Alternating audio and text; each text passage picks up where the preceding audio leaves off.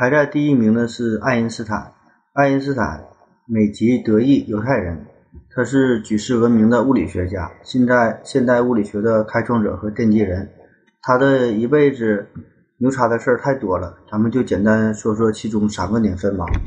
在一九零五年的三月，也就是他二十六岁的时候，他发表了量子论，提出了光量子假说，解决了光电效应问题。四月，向苏黎世大学提出了论文《分子大小的新测定方法》，获得了博士学位。五月份，完成了论文《论动体的电动力学》。独立而完整地提出了狭义相对性原理，开创了物理学的新纪元。这一年因此被称为爱因斯坦的奇迹年。在一九一五年，也就是他三十六岁的时候，他提出了广义相对论，嗯，并且解释了水星近日点的运动。在一九二一年，也就是他四十二岁的时候，爱因斯坦因光电效应。获得了诺贝尔物理学奖，他的研究推动了量子力学的发展。那么，爱因斯坦为啥这么晚才获得他的诺贝尔奖呢？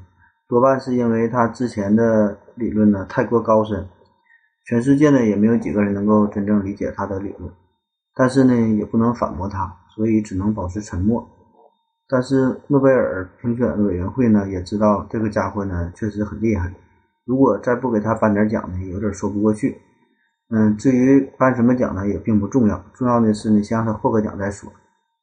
嗯，因为他的思想太过超前，对于爱因斯坦引进的这些全新的概念，当时地球上的大部分物理学家，其中呢甚至包括相对论变换关系的奠基人洛伦兹都难以接受。嗯，这里需要强调一下，因为洛伦兹变换就是指观测者在不同惯性系之间对。嗯，物理量进行测量时呢，所进行的转换关系，在数学上呢表现为一套方程组。然后呢，洛伦兹变换呢，就是因为它的创立者荷兰的物理学家洛伦兹而得名。洛伦兹变换呢，最初是用来调和19世纪建立起来的经典电动力学同牛顿力学之间的矛盾。后来呢，就成为了这个狭义相对论中的一个基本方程组。当时呢，甚至有人说。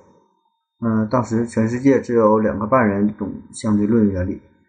旧的思想方法的障碍呢，使得这一新的物理理论呢，直到一代人之后才广为物理学家们所熟悉。就连那个瑞典皇家科学院，在一九二二年把诺贝尔奖，嗯，授予爱因斯坦时，也只是说由于他对理论物理学的贡献，更是由于呢，他发现了光电效应的这个定律，才让他获奖的。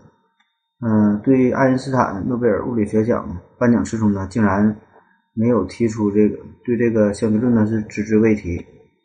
嗯，这里需要特别指出的是呢，相对论没有获得诺贝尔奖，一个重大的原因呢就是当时还缺乏大量的实验事实。嗯，其实呢，个人认为呢，他的这么多贡献呢，至少可以获得两个或者三个诺贝尔奖。嗯，在其启发之下呢，他的研出，他在他的研究之上进一步研究而获得诺贝尔奖的人呢就不计其数。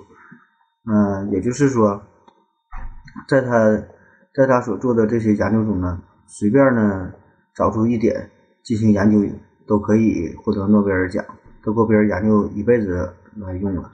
但是呢，真正的伟人来说呢，这些呢都不重要。嗯。更更重要的是呢，爱因斯坦从根本上呢改变了人们以往的思考模式。狭义相对论在狭义相对性原理的基础上，统一了牛顿力学和麦克斯韦电动力学的两个体系。他指出了，他们都是服从狭义相对性的原理，都是对洛伦兹变换的一个斜变。牛顿力学呢，只不过是物体在低速运动下很好的一个近似规律。然后，广义相对论呢，又在这个广义斜变的基础上，通过等效原理，建立了局域惯性与这个普遍参照系数之间的关系，得到了所有物理规律的一个广义斜变的形式，并建立了广义斜变的引力理论。而牛顿的引力理论呢，只是他的一个一级近似。嗯，这就从根本上的解决解决了以前物理学只局限于惯性系的问题。从逻辑上呢得到了合理的安排。相对论呢严格的考察了时间、空间、物质和运动这些物理学的最基本的概念，给出了科学而系统的时空观和物质观，从而呢使物理学在逻辑上成为完美的科学体系。嗯，我比较欣赏的他的两句话，一个是第一，他说想象力比知识更重要。嗯，第二呢，就是如果你不能把它简单的解释出来，那就说明呢你还没有很好的理解它。以上呢就是我心目中的世界十大著名的物理学家。感谢您的收听，当然了，这些都是我的一家之言。如果您喜欢我们的节目，还请您继继续关注思考盒子。谢谢收听，再见。